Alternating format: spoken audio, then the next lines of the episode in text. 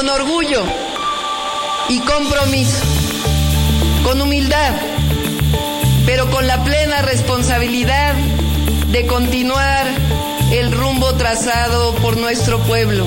Vamos a caminar juntos. Aquí nadie se quedará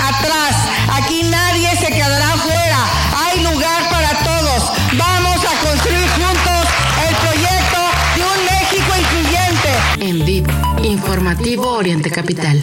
Lo que quieres oír.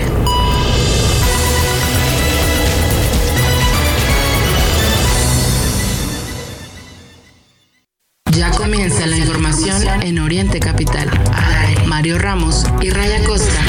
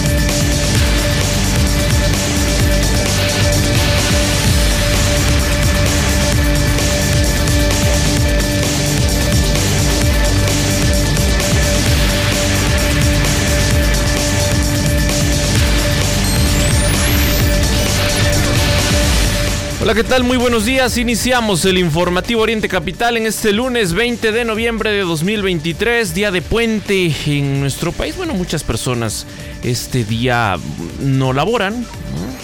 Vamos concluyendo, Ray, el buen fin.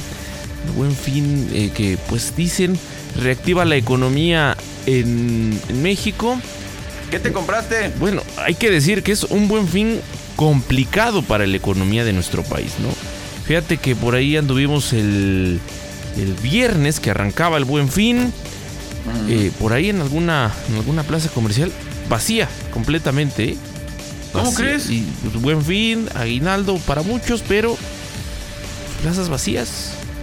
Por ahí hubo un poco más de actividad, me parece, el fin, el fin de semana.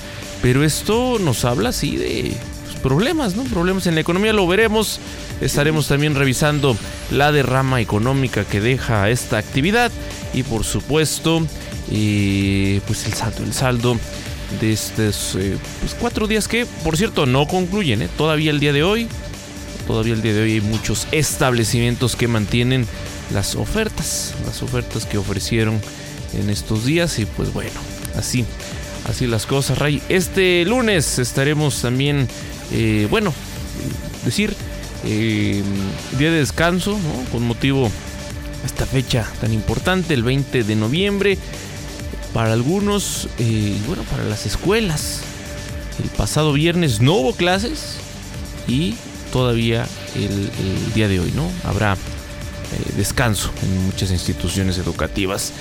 Sin embargo, eh, aquí en el informativo, bueno, vamos a estar, vamos a estar informándoles justamente de aquí hasta las 10 de la mañana varios temas que estaremos abordando. En unos minutos estaremos platicando con Martín Sosa, periodista y consultor político. Nos va a hablar desde Buenos Aires, Argentina, acerca del triunfo el día de ayer.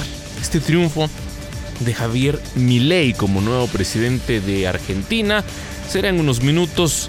También, bueno, hoy será aquí mesa de, de discusión. Estaremos platicando con varios de nuestros amigos, consultores, analistas políticos, porque de Argentina vamos hasta España con Carlos González, él es consultor político y nos va a responder la pregunta tras las elecciones de Pedro Sánchez como presidente de España, esto el pasado jueves. El tema es, España está dividida, ¿qué es lo que está ocurriendo? ¿Cuál es el escenario eh, político? ¿Qué es lo que se vive entre la sociedad de España? Bueno, eh, lo vamos a estar eh, también compartiendo aquí, por ahí de las 8 de la mañana con 30 minutos. Y lo prometido es deuda, Ray, Paco Vergara e Irán Hernández desde Guerrero.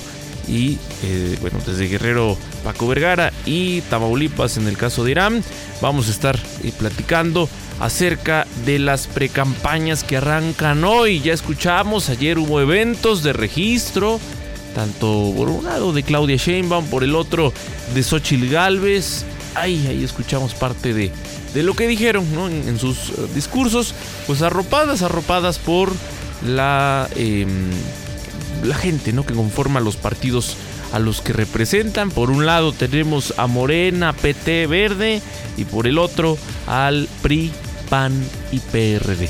Pues bueno, hoy, hoy oficialmente arrancan las precampañas que, bueno, en México ay, iniciaron ya desde hace meses, ¿no? Con estas actividades proselitistas, recorridos por todo el país, tapizando con bardas, con espectaculares. Entonces, no se notará mucho el cambio entre el inicio de estas precampañas, pero bueno, oficialmente así está marcado en el calendario del INE.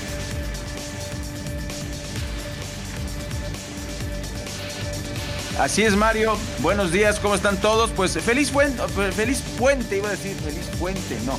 Feliz puente. Hoy es el 20 de noviembre, semana Andas muy, del año. muy modo lunes, ¿no? pues más bien parece, es que este lunes, Mario, parece domingo, pero no, es, es el, el, lunes 20 de noviembre. Y no descansamos, Ustedes, no descansamos. Usted descanse, nosotros trabajamos tal cual. Hoy es el Día Mundial de los Niños, Mario, eh, de acuerdo a la ONU. Y pues bueno, le tenemos mucha información. ¿Qué le vamos a platicar el día de hoy? Además de lo que ya adelantaba Mario, pues en Información Nacional se van a reanudar las clases en las escuelas de Acapulco y Coyuca de Benítez que no sufrieron daños por Otis. Eh, en otra información, esto pues causó polémica también el fin de semana, estuvo movidito. Leonardo Lomení se lanza contra la ministra Jazmín Esquivel o Yasmín Esquivel por el presunto plagio. La comunidad no está satisfecha. ¿Qué va a pasar? Bueno, le contaremos. Indígenas de Chiapas marchan para exigir un alto a la violencia. También eh, lo adelantabas, Mario, en el tema de las precampañas, lo que llama la atención. Tanto dinero que hace falta allá en, en Guerrero. Y se van a gastar 85.9 millones de pesos los candidatos por candidato. Eh, ¿No podríamos darle ese dinero a Guerrero? Pregunto. Y hacer campañas austeras, no sé, en redes sociales. No se podría ahorrar porque Facebook es gratis. ¿No? Digo, eh, perdón por la idea, ¿no? Pero pues así están las cosas. Se lo vamos a platicar. La ultraderecha ganó las elecciones en Argentina y más o menos en unos 7, eh, 8 minutos vamos a estar platicando con el periodista Martín Sosa. Eh, pues las propuestas del ahora o del electo presidente Milei, Javier Milei allá en Argentina, Mario, una es, pues claro, los Estados Unidos están felices, hasta Donald Trump aplaudió eh, dolarizar la economía. Pero otra propuesta muy polémica es prohibir el aborto y desmantelar el Estado social. O sea, son las propuestas, esto no lo estoy bromeando, ni crea que tengo nada en contra de mi ley, no, no, esas son las propuestas de mi ley. Y con eso arrasó, bueno, de eso y más vamos a platicar el día de hoy. Así que bienvenidas, bienvenidos, las 8 con 8, arrancamos el informativo este lunes 20 de noviembre, día de la Revolución Mexicana.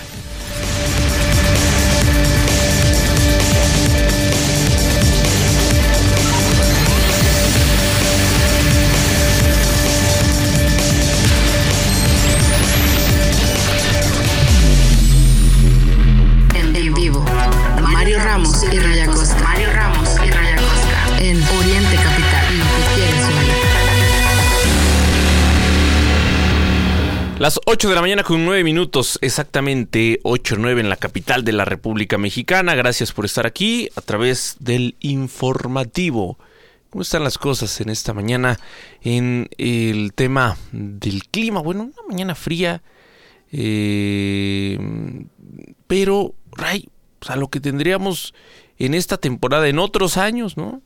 Pues la verdad es que no es tanto, tanto la, eh, sí. tanto el frío, 14 grados en el Valle de México, 12 en el Valle de Toluca, es lo que se registra en, en esta mañana. Y bueno, como ya lo adelantaba Ray, van a reanudar clases en escuelas de Acapulco y Coyuca de Benítez, estas que pues dicen algunas no, las que no, las que no sufrieron daños por el paso del huracán Otis. La Secretaría de Educación de Guerrero confirmó que el día de mañana, martes 21 de noviembre, se van a reanudar las clases y actividades administrativas en planteles que no presenten ningún tipo de eh, riesgo tras el impacto del huracán Otis. A través de un comunicado, la dependencia estatal indicó que el regreso a las actividades escolares es para todos los niveles educativos del sector público y privado y en acuerdo con los padres de familia. Pues sí, es muy necesario. Esperemos que las autoridades educativas de Guerrero garanticen un regreso seguro a las aulas.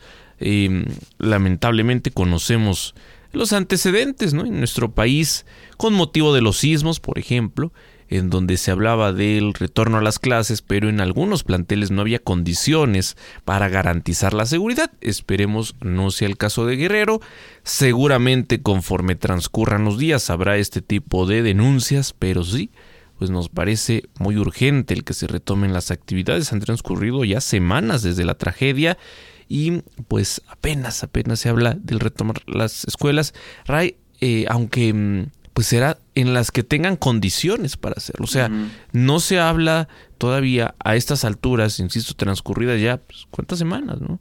De, de, esta tragedia, no se habla de eh, reconstruir, por ejemplo, las que sean necesarias o rehabilitar, ¿no? Eh, seguramente habrá cristales rotos y varias cuestiones ahí que tendrán que, que atenderse. Y bueno, en México no es como que los planteles educativos sean construidos con la mejor calidad, ¿no?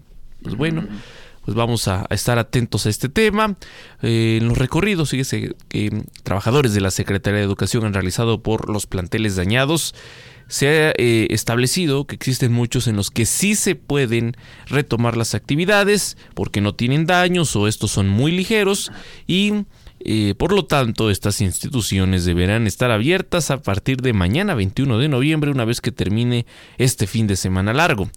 Se ha llamado a los trabajadores, padres de familia, estudiantes a participar en las labores de limpieza de sus respectivas escuelas y bueno, pues estaremos atentos, insisto, a partir de mañana con esto. Y bueno, poco a poco, ¿no? Van retomando, así como en el caso de la, de la pandemia, pues sabemos, ¿no? No habrá una normalidad porque pues no son los mismos, ¿no? Que eran antes de esta, de esta tragedia, del paso del huracán Otis, pero pues sin duda, ¿no? Es ir retomando poco a poco esa cotidianidad y pues particularmente el tema de eh, la educación. Bueno, pues son las 8 de la mañana con 13 minutos, las 8.13 minutos. Leonardo Lomelí se lanzó contra la ministra Yasmín Esquivel por el presunto plagio. Dijo la comunidad no está satisfecha. Este conflicto va ya a alcanzar un año, pero el nuevo rector tiene otros planes. Fíjese que la semana pasada Leonardo Lomení, se lo informamos aquí en Oriente Capital, rindió protesta como nuevo rector de la Universidad Nacional Autónoma de México y en menos de una semana de haber tomado el cargo acepta el reto heredado por el exrector Enrique Graue, y que por falta de tiempo, dicen, no logró culminar. Eh, o sea, tuvo un año Mario y no lo resolvió. pues desde que se la crean allá en C1, la neta, hablando a plata pura.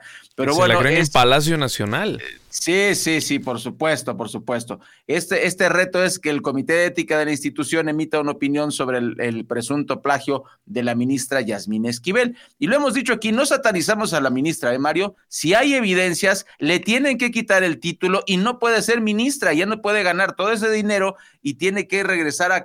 Mira, Mario, tan fácil que regrese, que arregle el título que, y pues después si puede aplicar otra vez que lo aplique, pero que no se, se ciñe en el título, en, en, el, en el puesto nada más, porque sí.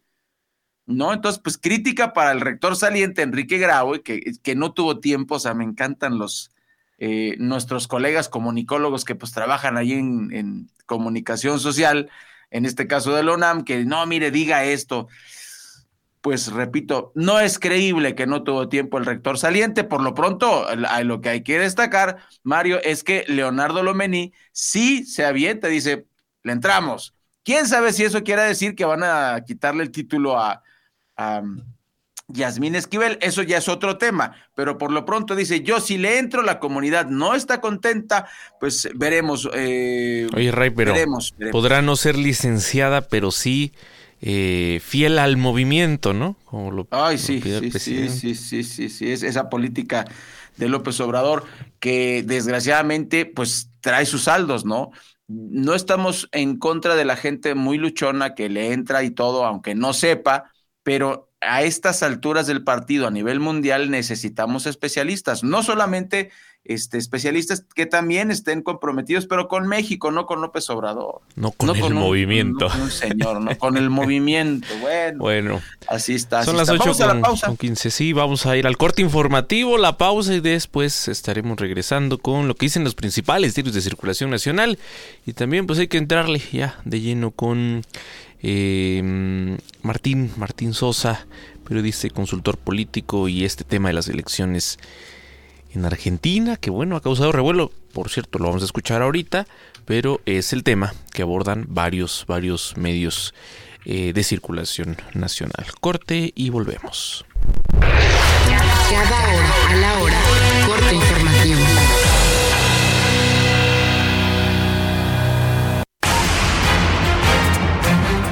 ¿Qué tal? Muy buenos días. Tras darse a conocer el triunfo de Javier Milei en los comicios presidenciales en Argentina, Miles de personas salieron a las calles de Buenos Aires a festejar. En lo que fueron sus primeras palabras, Milei dijo que ha comenzado la reconstrucción de Argentina.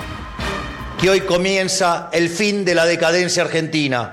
Hoy empezamos a dar vuelta a la página de nuestra historia y volvemos a retomar el camino que nunca deberíamos haber perdido. Hoy se termina el modelo empobrecedor del Estado omnipresente, que solo beneficia a algunos mientras la mayoría de los argentinos sufren. Hoy se termina la idea de que el Estado es un botín a repartirse entre los políticos y sus amigos. Mencionar que Javier Milei asumirá el cargo como presidente de Argentina el próximo 10 de diciembre. Y tras su triunfo, diversos presidentes como el chileno Gabriel Boric, el salvadoreño Nayib Bukele, así como el gobierno de Estados Unidos lo felicitaron. A nombre de México hizo lo propio la canciller Alicia Bárcena. Destacó que México y Argentina comparten valores fundamentales como la democracia. En otros temas, personal de la Brigada de Vigilancia Animal de la Secretaría de Seguridad Ciudadana rescató y resguardó a un zorro que se encontraba en una barda de un taller mecánico en la colonia Valle Gómez, esto en la alcaldía Venustiano Carranza. Voz Alejandra Martínez Delgado.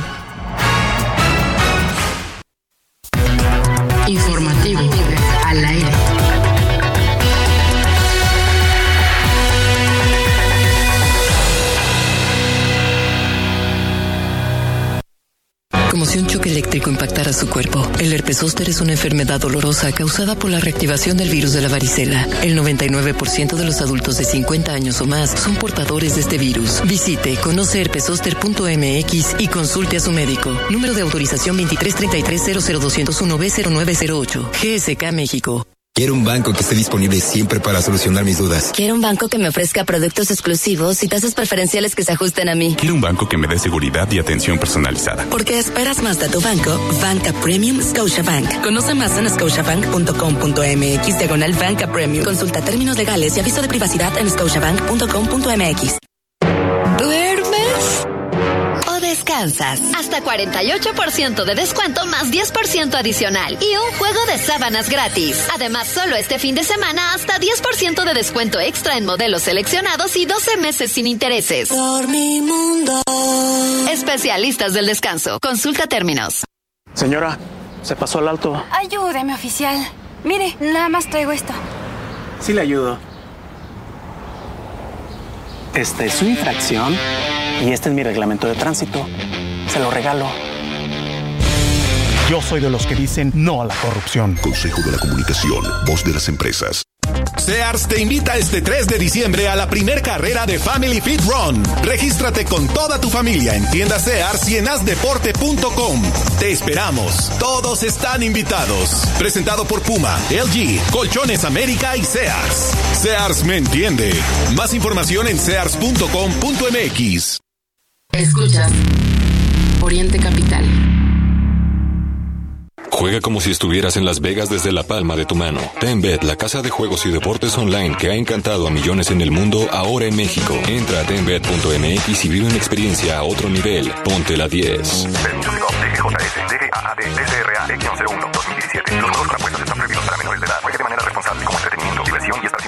En Uline, la creencia es hay que vivirlo para creerlo. Creemos en el esfuerzo de trabajar duro y lo vivimos estando disponibles 24/7 para los propietarios, vendedores, transportistas y destinatarios. Con más de 41 mil productos siempre en existencia, listos para enviarse el mismo día. Visítenos en uline.mx, uline.mx. Llámenos o escríbanos por WhatsApp. Uline, su proveedor de suministros industriales y empaque, sirviendo a México desde México. De 8 a 10, el informativo de Oriente Capital, al aire. Primeras planas, el informativo Oriente Capital. Reforma. Cambian cuarta vez compra de medicinas. El Universal. Aumentan indagatorias por violación en la Ciudad de México. Milenio. Estados Unidos afloja control en la frontera y cae 66% decomiso de armamento. Excelsior. Dan banderazo a precandidatos. La jornada. Amplio triunfo del ultraderechista Milei en Argentina. Razón, la ultraderecha triunfa en Argentina. El excéntrico Milei será presidente. Heraldo presidenciables arrancan y uno más uno inician precampañas. Primeras planas, el informativo Oriente Capital. Muy buenos días, son las 8 de la mañana con 21 minutos. Está usted aquí en el informativo de Oriente Capital. Nosotros pues muy contentos de poder saludarle este día de asueto, algo que eh, no sabíamos, hasta ahorita nos enteramos porque vamos a charlar con eh, Martín Sosa, periodista argentino. Resulta que también allá es día feriado, 20 de noviembre, nada más que por una circunstancia diferente, que en México es Día de la Revolución. Primero que nada, Martín, bienvenido, muy buen día allá en, en Argentina, ¿cómo están? ¿Qué tal, Rey? Muy buenos días. Eh, como decís, acá en Argentina es feriado nacional por Día de la Soberanía. Y bueno, eh, desayunándonos todavía con, los resultados de ayer. La verdad creo que fueron sorpresivos en cuanto a la magnitud de la diferencia que, que cosechó Javier Milei. Eh, ganó 21 de los 24 distritos, de las 24 jurisdicciones, wow. eh, sacó más de eh, casi 3 millones de votos de diferencia, 11 puntos en, en el porcentual. Eh, la verdad creo que fueron muy pocas las, las encuestadoras que, que, que bueno, que, que, manejaban, que se acercaban a estos datos. La mayoría hablaba de un empate técnico. Uh -huh. eh, la verdad, otra vez se repite esto de que las encuestadoras están lejos de, de, de poder eh, expresar lo que verdaderamente sucede. Eh, había un gran porcentaje de indecisos, que eso, bueno, puede ser un factor, uh -huh. pero estuvo lejos de ser un empate técnico. Fue una victoria, creo, arrolladora en balotaje, es verdad, pero, pero bueno, a tal punto fue así que el candidato oficialista Sergio Massa salió a las 20, cerca de las 20 horas, eh, hora argentina, a, a, aceptar la derrota y a felicitar a Javier Milei, pese a que todavía no estaban publicados los datos oficiales, que se publicaban cerca de las 21. Así que miren si, si no habrá sido categórica la, la victoria. Wow, no, pues eh, nos, nos, sorprendió a todos. Lo decías tú la última vez que platicamos aquí, que como fue muy, muy cerrada la primera vuelta, que mm, pues si salían los indecisos a votar, se iba a inclinar la balanza, pero mmm, no se imaginaba primero que fuesen tantos indecisos o los que no fueron en la primera vuelta y que eh, fuese tan, tan, tan grande. Entonces, eh, nos quedaría para el análisis platicábamos la, ocasión anterior, Martín, acerca de que mi ley tiene una serie de propuestas que quizá fueron muy mediáticas, pero realmente lo que pudo inclinar la balanza es que la gente estaba harta eh, por el tema económico, ¿no? Y hablamos de una inflación impresionante en Argentina y esto de la dolarización, pues por supuesto que los Estados Unidos los, los pone muy contentos, ¿no? Ellos están, sí, dolaricen Argentina, pues les conviene, les conviene a ellos. Entonces, eh, yo sé que apenas estás en esta, es como cuando uno tiene una borrachera de estas épicas y estás todavía en la cruda, como decimos acá en México. La resaca, ¿no? Eh, le dicen resaca en Argentina. Sí, sí, sí. Entonces están en la resaca. ¿Cuál es la valoración? Yo sé que es muy pronto, pero ¿consideras que es un tema económico que la gente se volcó a decirle alto al gobierno? Y creo que algo de eso hay. Eh, la verdad, eh, si uno se pone a pensar, el, voto, sobre todo pienso el voto joven, eh, el voto joven en Argentina, nosotros tenemos desde el año 2011, 2010, una situación o de estancamiento o de recesión. Y si uno piensa eso, bueno, ya son, van a ser casi 13 años de eso, y un chico que hoy tiene 18, 20, 22, toda su vida fue de, estancamiento, de recesión económica y, de inflación. Entonces, eh, la verdad, y, ve que se cambian figuritas, que un día está uno, otro día está otro, y la situación no mejora.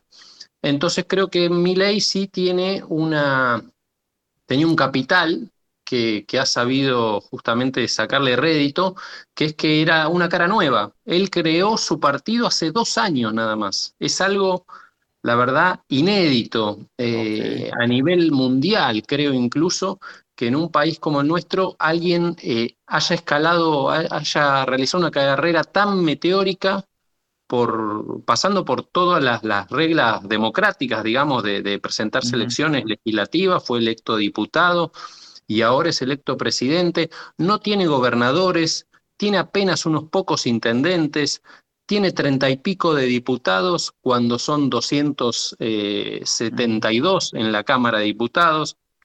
Senadores creo que tiene también, creo que tiene uno, dos, muy poquitos senadores dentro del Congreso. Entonces, es algo nuevo, se abre una nueva etapa. Eh, la verdad, eh, es algo que no, no hemos transitado, no tenemos algo para comparar. Incluso si uno ve el, mapa justamente de los resultados de ayer. Yo ayer los comparaba con, repasaba la, victoria en su momento de Macri en 2015 frente a Daniel Scioli. Eh, en aquel momento la región centro, que fue en esta elección clave para mi ley, eh, Mendoza, eh, San Luis, Córdoba y Santa Fe, si uno veía el mapa estaba como toda una eh, la región centro amarilla de Macri y el norte y el sur, a grandes rasgos digo, de, de Scioli en su momento. Hoy en día, como decía, en 21 de las 24 jurisdicciones ganó mi ley. Entonces eso ya se, se cambió y esto significa también que el voto de mi ley también está compuesto por ex votantes del Frente de Todos, del Frente para la Victoria, del kirchnerismo podría decirse, del peronismo. Entonces, creo que eso también es un fenómeno nuevo. Argentina siempre, eh, en general, ha transitado por, eh, por periodos electorales donde se disputan peronismo y antiperonismo. Como que siempre estuvo bastante claro eso. Y ahora eh, el votante peronista también ha migrado a mi ley o una parte de ese votante peronista que supo ser peronista. Entonces, bueno, es un fenómeno nuevo, bastante reciente. Habrá que ver qué, qué modelo de construcción política propone mi ley, si, si hace esto de, seguir con estas propuestas eh, rocambolescas de, dinamitar todo, el Banco Central, eh, dolarizar, eh, vouchers a la educación, privatizar la salud, eh, los hidrocarburos, bueno, eh, IPF, o si ya ha llegado al poder y teniendo poco, digamos, poco armado territorial, tiene que ceder y, hacer, y negociar. lo que sí creo es que lo que viene no va a ser fácil, se vienen periodos difíciles, de hecho estas, estas semanas eh, la, asunción del nuevo presidente es el 10 de diciembre, así que quedan tres semanas que creo que van a ser bastante caóticas, espero que no, espero equivocarme.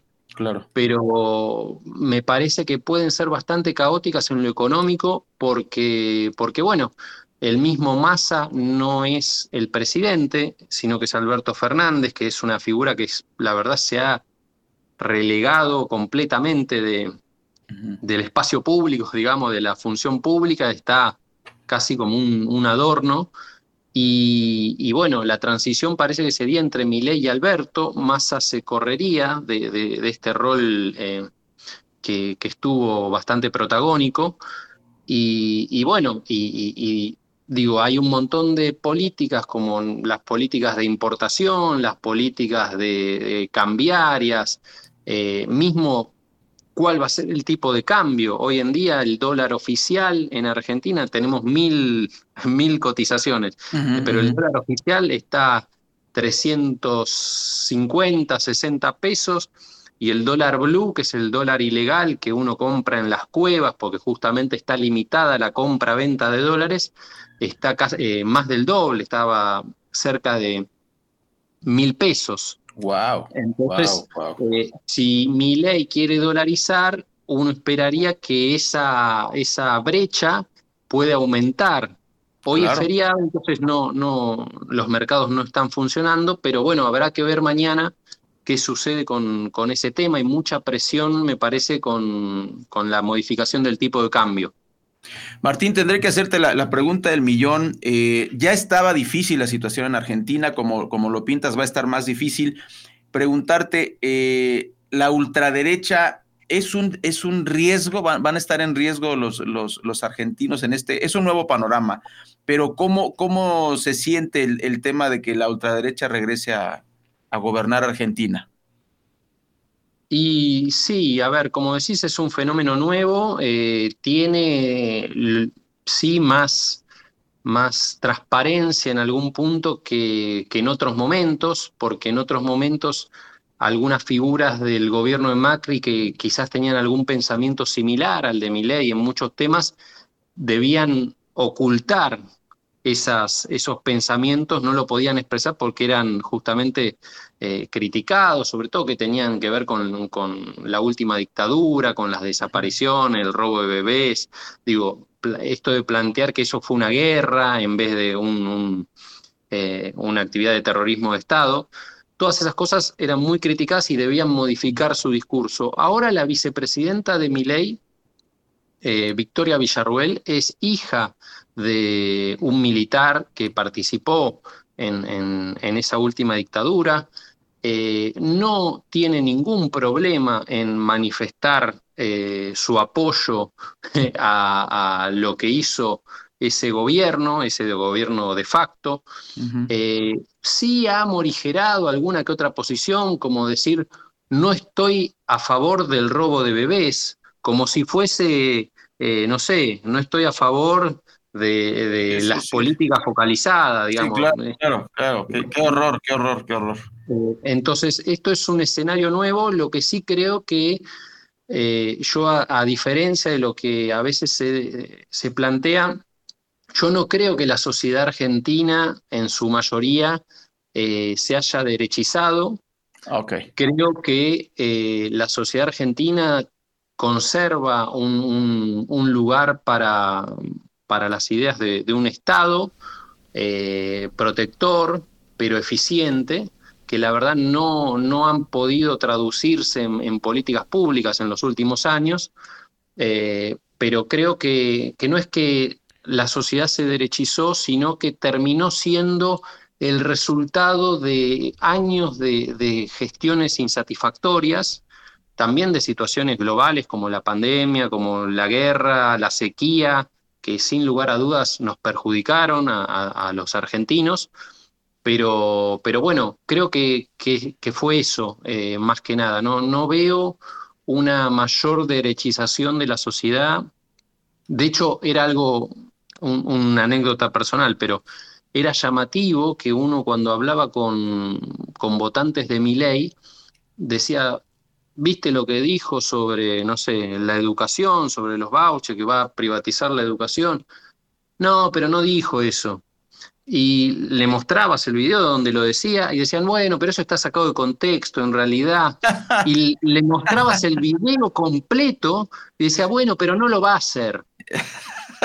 Entonces, eh, no es que apoyaran la política de vouchers, sino como que era, bueno, eso lo dice porque lo dice, no lo va a hacer. Sí, Eh, nada, hay que ver qué hace y qué no hace, eh, pero, pero es eso, ¿no? No es que había una política de sí al voucher, sí a la privatización de la salud, sí a, a que, a liberar a los genocidas de la última dictadura, sino que, eh, nada, creo que primó el, el hartazgo, el cansancio, la insatisfacción, eh, y, y bueno, pese a todos los errores que cometió en términos, esto es una opinión mía, en términos de comunicación, eh, Javier Milei y su partido, ¿no? Porque eh, él denunció a Patricia Bullrich, que era la candidata de Juntos por el Cambio, eh, de poner bombas en jardines cuando ella era parte de, una organización armada, Montoneros, en Argentina, y de haber matado niños. Y, y, a los dos días, literalmente a los dos días, se alió con ella. Sí. Y hablaba en contra de la casta y, y se terminó aliando con Macri, con Bullrich. Entonces eso como que licuaba su identidad. Uh -huh. En el debate, no sé si tuvieron oportunidad de verlo, fue categórica la, la, la victoria, digamos, discursiva de Massa por sobre Milei, se lo vio muy dubitativo, eh, Massa le imponía constantemente su agenda, eh, decía cosas eh, totalmente incorrectas sobre el comercio exterior, eh, dijo que no iba a comerciar con China y con Brasil, que son los principales socios comerciales de nuestro país, porque sus presidentes eran comunistas. En, digo, cosas así graves, sí, sí. digamos, que uno no puede creer que lo diga un candidato a presidente, pero las dijo. Y sin embargo, todo eso no terminó gravitando en la elección, sino que gravitaron otros factores, como creo esto que decía, que es eh, el cansancio, el hartazgo, el, bueno, este es una persona nueva, estás en política hace dos años, vamos a darle una oportunidad. Me uh. parece que la lectura fue, fue esa. Y es una persona que, hay que recordarlo, no tiene experiencia en gestión, uh -huh. no fue nunca intendente, ni gobernador, ni nada. Nada, nada. nada. De la nada de, del sector privado y de ser asesor de un empresario muy importante de Argentina, como es Eurnequian, eh, pasa a la presidencia. Y digo, no es para cualquiera la, la gestión pública, digo, también tiene sus, sus dificultades, sus, uh -huh, uh -huh. sus asuntos. Habrá que ver, ¿no? Quizás sale bien. Eh, claro. Yo tengo dudas de que eso pueda salir bien porque, bueno, eh, requiere cierta exigencia, cierto rodaje, cierto conocimiento que, del cual él carece. Habrá que ver en ese sentido cuál es la, el rol que, que va a tener Mauricio Macri, el expresidente, uh -huh. que se mostró, bueno, muy, muy interesado, digamos, en, en acompañarlo. Estuvo ayer en el búnker de Miley. Eh, y de hecho, la, las fotos que circularon, de, es interesante eso a nivel de, de, análisis micro, digamos, uh -huh. las fotos de la primera reunión Macri-Milei post eh, Milei ser electo presidente, la circuló la propia gente de Macri y se lo veía a Milei de espaldas y a Macri de frente, como marcando que el jefe es él. Sí, ¿no? sí, como sí, sí. Poniendo el, el, tipo que fue electo presidente aparece de espaldas en una foto que circuló oficialmente eh, Juntos por el Cambio. Entonces eh, uno dice, bueno, este no parece que se va a quedar de brazos cruzados, va a jugar también. Sí, sí. Martín, wow. eh, esto que, que, nos compartías, además de la composición, porque es lo interesante, ¿no? Eh, que, que, además del resultado electoral, pues hay que revisar la composición del Congreso, en este caso la Cámara de Diputados, la Cámara de Senadores. Tengo por aquí el dato, me corriges si estoy mal. Eh, la Libertad Alianza, que es quien lleva al triunfo ¿no? a, a ley, obtiene 38 espacios en la Cámara de Diputados, Unión por la Patria 107 y Juntos por el Cambio 94. Es decir, quien obtiene la menor cantidad de espacios es la Libertad Alianza. En el caso del Senado obtiene 8 espacios, mientras que Unión por la Patria tiene 35 y Juntos por el Cambio 24. Entonces, esto que nos decías, eh, antes tenía pocos espacios, sigue esa composición igual, y al menos pues lo que conocemos aquí de cerca en México para llevar a cabo ¿no? varias de estas políticas, varios de estos proyectos que se, que se tienen, pues necesitas la aprobación en algunos casos del Congreso. ¿Tendrá que negociar mi ley con esta composición que queda para los próximos años? Sí, yo, bueno, yo creo que sí. Eh, como decías, esos son los números. Eh, como marcaba en diputados, son 256 diputados y él tiene 30 y pico. En el Senado son 72 senadores y él tiene 8. Entonces, sí o sí tendrá que, negociar. Él en su discurso ayer, eh, tras la victoria, dijo que invitaba a todos, eh, no importa del partido que vinieran, a, bueno, a refundar la Argentina. Entonces tuvo un discurso más aperturista. Eh, creo que, bueno, que sí, no, no le queda otra en, ese sentido.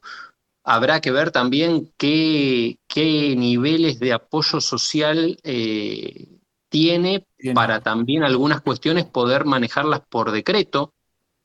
Creo que algunas cuestiones quizás se llegan a poder manejar por decreto, eh, pero bueno, eso habrá que ver con el, con el apoyo social que tiene.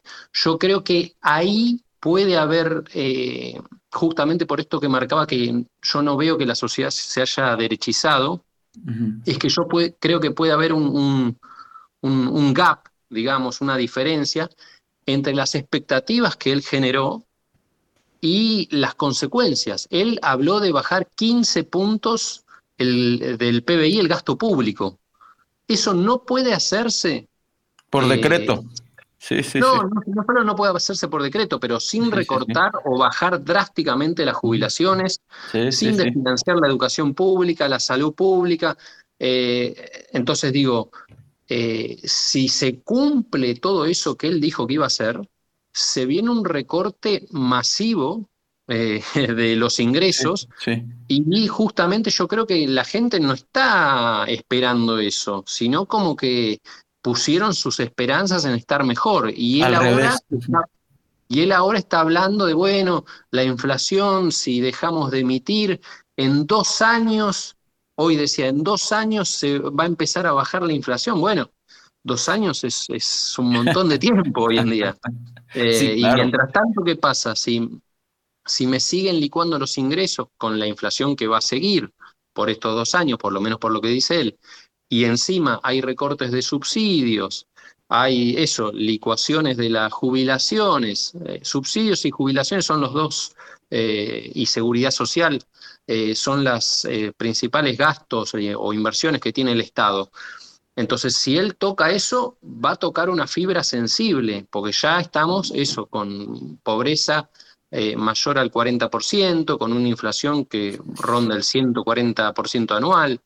Entonces, digo, es una situación muy frágil y hacer lo que él dice que hay que hacer solo empeora. Por eso ayer Macri, eh, en su tweet, cuando felicitó a Javier Milei, entre las cosas que dijo, dijo, que le pedía a la sociedad que tuviese paciencia.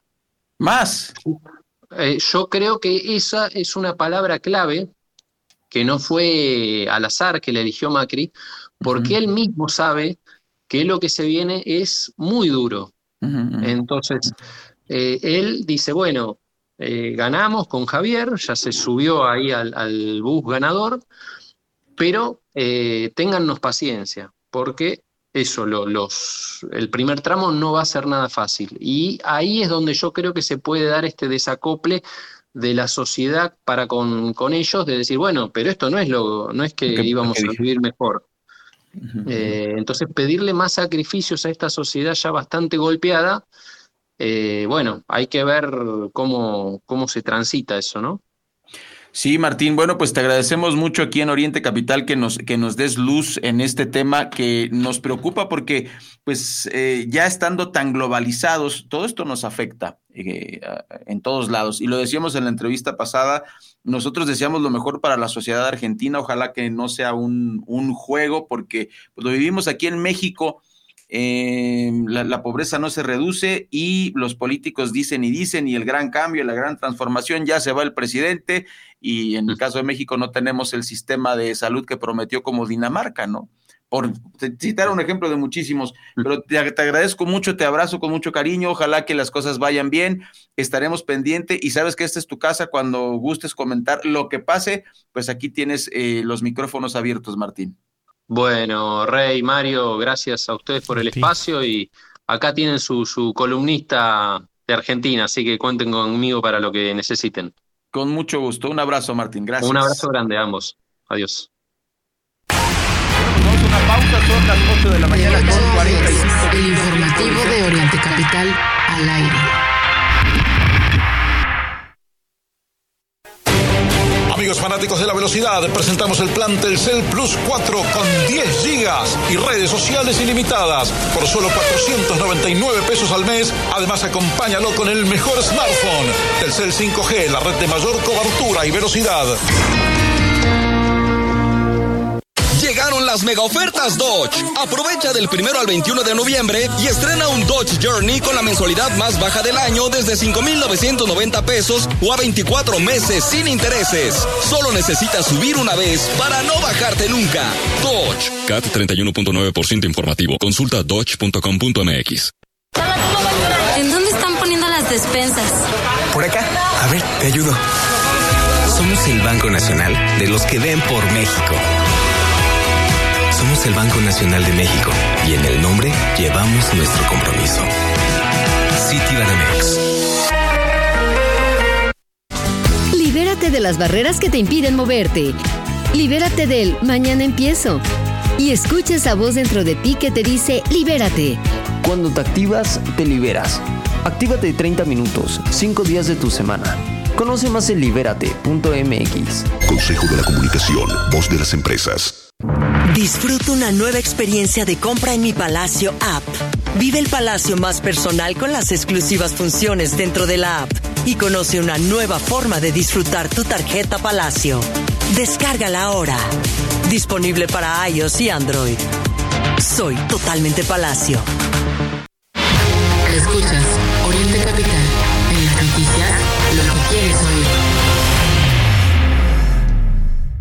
¿Ya visitaste la Comer del Valle en Gabriel Mancera y Miguel Laure? Te invitamos a recorrer sus amplios pasillos y descubrir las frutas y verduras más frescas, la mejor calidad en cortes de carne y una gran variedad de productos que te van a encantar. Disfruta de las ofertas que tenemos para ti. ¿Y tú vas al súper o a la Comer?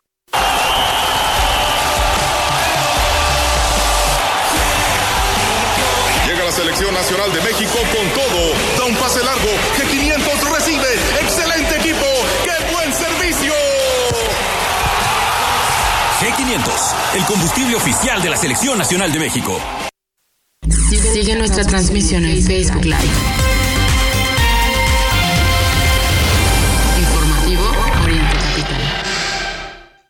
Hola, ¿cómo están? Raya Costa les saluda desde Oriente Capital. Estamos en el informativo y bueno, como lo prometimos el viernes pasado, vamos a platicar con Carlos González, consultor en comunicación política y electoral, especialista en planificación estratégica y campaña permanente, colaborador en medios. Y la razón de esta charla es que la semana pasada, apenas el jueves, pues eh, ratificaron al presidente de España, pero eh, llama mucho la atención o la información que nos llegó a México es que hay mucha división social y pues qué mejor que platicar eh, con un especialista en la materia y además español, ahora sí que doble, doble beneficio. Eh, Carlos, primero que nada, muchas gracias por aceptar esta comunicación hasta el sur de España y pues tenemos mucho que charlar y que conocer de nuestros hermanos por allá en España. Bueno, muchas gracias a, vosotros. Es un placer eh, estar aquí.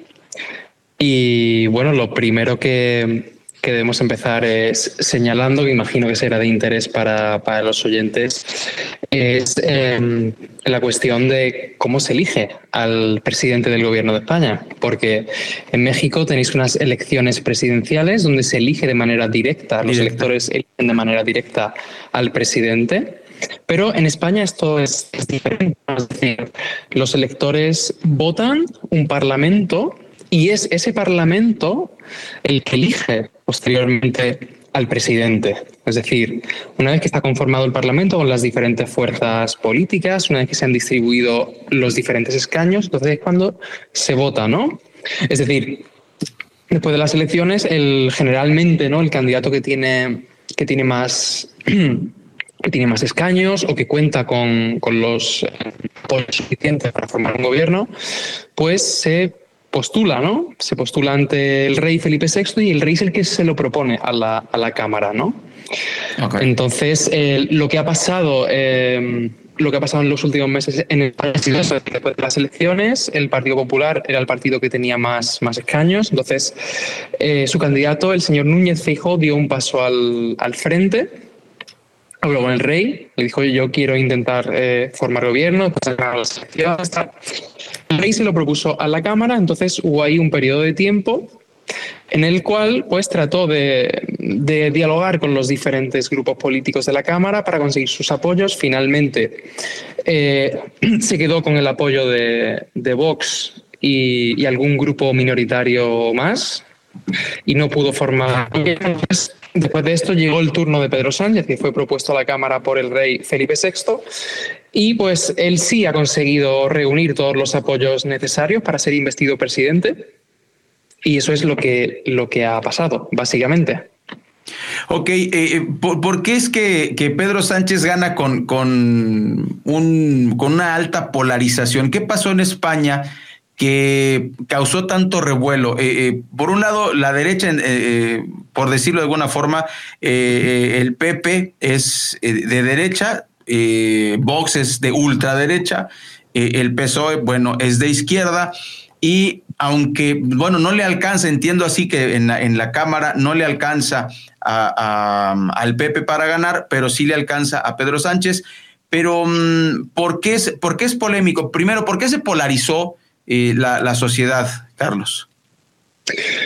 Bueno, pues la, sociedad está, está polarizada Mm, desde, desde hace ya bastante tiempo. Es verdad que esto se ha incrementado eh, en, los en los últimos meses, pero yo, yo creo, yo personalmente creo que, que Vox tiene, tiene bastante que, ver ahí y por supuesto los fenómenos eh, nacionalistas, ¿no? los nacionalismos periféricos también tienen bastante que ver. ¿no? Es decir, ambos eh, nacionalismos, el nacionalismo español y el nacionalismo periférico, digamos que se retroalimentan, ¿no? se necesitan y al final esto es lo que está generando ese, ese caldo de cultivo que genera una sociedad pues polarizada como, como vemos ahora, ¿no? Es decir, llevamos ya por lo menos como una semana o más incluso de manifestaciones todos los días entre los socialistas para eh, rechazar la ley de, amnistía. Y oye, estamos en, en, democracia, creo que es sano que la gente se, se manifieste, que muestre su, su opinión durante mucho tiempo en, España esto no fue posible porque tuvimos una, dictadura, entonces creo que, es sano, que es, es, positivo para la democracia. Pero el problema es que, aunque mayoría de los manifestantes es gente, gente pacífica que expresa su opinión de una manera, digamos, em, educada, civilizada, sí que que hay, algunos grupúsculos eh, minoritarios, todo se ha dicho, que que están generando los incidentes, los altercados con la policía, etcétera, ¿no? Bueno, Carlos, platícanos, ¿cómo está esto de la amnistía que parece que es el problema que enfrenta Pedro Sánchez? Eh, el, tema de los separatistas, eh, ¿qué es lo que, cómo, se explica esto para, para nuestro auditorio aquí en Oriente Capital? Eh, ¿De qué se trata? Porque luego acá estamos lejos y, no nos llega bien toda la información. Vale, bueno, pues de una manera sencilla los, independentistas hace, hace unos años, los independentistas catalanes, em, celebraron un referéndum independentista de manera completamente eh, unilateral, violando la ley española, violando la constitución em, española. Entonces, lo que pasó es que mm, automáticamente el gobierno que había en la nación en ese momento era el gobierno de un gobierno del Partido Popular, lo que hicieron fue aplicar el artículo 155 y de esta manera lo que generaron fue, em, eh, digamos, eh, derogar la autonomía del, gobierno eh, catalán y por tanto el gobierno nacional intervino la comunidad autónoma, es decir, disolvió el, el Parlamento, y elecciones para, para, más adelante y por, su, por supuesto todas las personas que habían participado en digamos la elaboración de ese referéndum eh, ilegal pues fueron llevadas ante la, ante la justicia la gran mayoría de ellos porque igual algunos como Ponsatí o el presidente Carles Puigdemont que huyeron huyeron para no ser llevados ante, ante la justicia. Entonces, la amnistía, la ley, la ley de amnistía, lo que viene a hacer es eh, y viene a perdonar lo que hizo esta, esta gente. Y es como, ok, empecemos de cero, ustedes se posicionan a partir de ahora dentro de la legalidad, ustedes siguen defendiendo pues, sus posiciones, ustedes son independentistas, se respeta, pero ustedes van a luchar por la independencia a través de los cauces legales que establece la Constitución. Ustedes no lo van a hacer de forma eh, unilateral, ¿no? Entonces, lo que lo, que se pretende es, es esto, pero eh,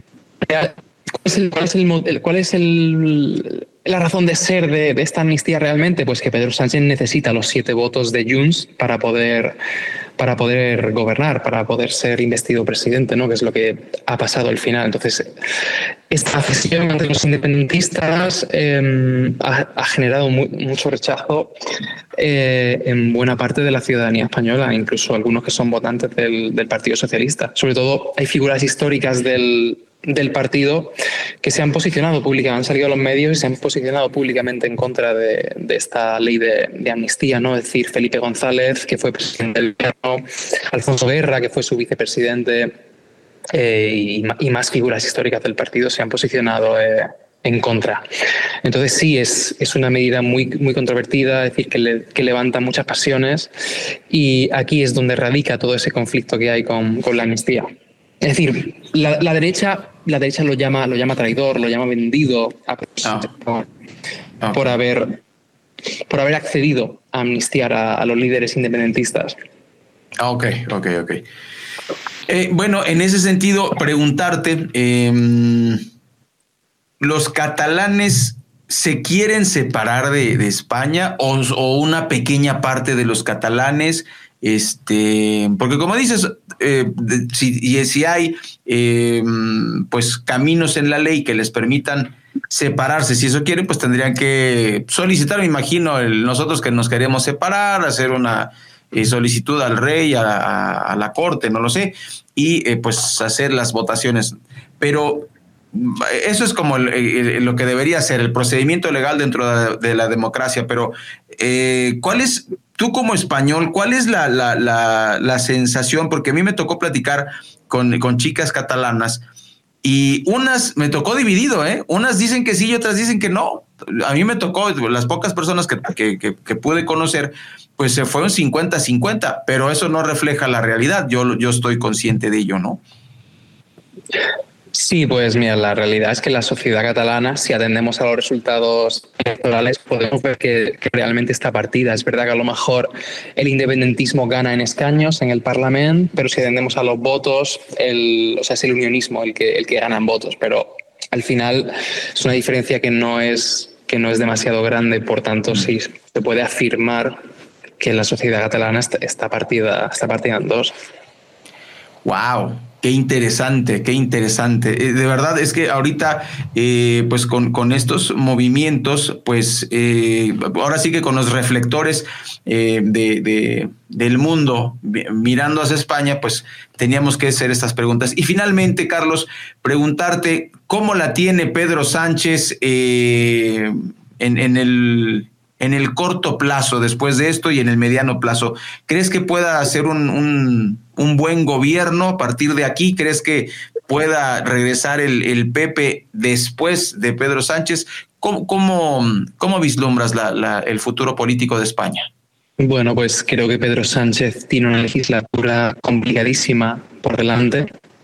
Necesita cada vez que tenga que sacar adelante una iniciativa el Congreso de los Diputados va a necesitar que toda la gente que ha votado sí a su investidura le vuelva a votar que sí. Estos votos no van a ser gratis, es decir, los partidos independentistas ya le, han avisado que va a haber que negociar todas y cada una de las iniciativas que se lleven a la Cámara, por tanto, va a tener que seguir haciendo concesiones y no lo va a tener nada fácil. De hecho, eh, la, otra Cámara, que es el, que es el Senado, eh, tiene mayoría el Partido Popular, con lo cual eh, va a ser prácticamente imposible que progresen ahí iniciativas del Partido Socialista, iniciativas del, del, gobierno.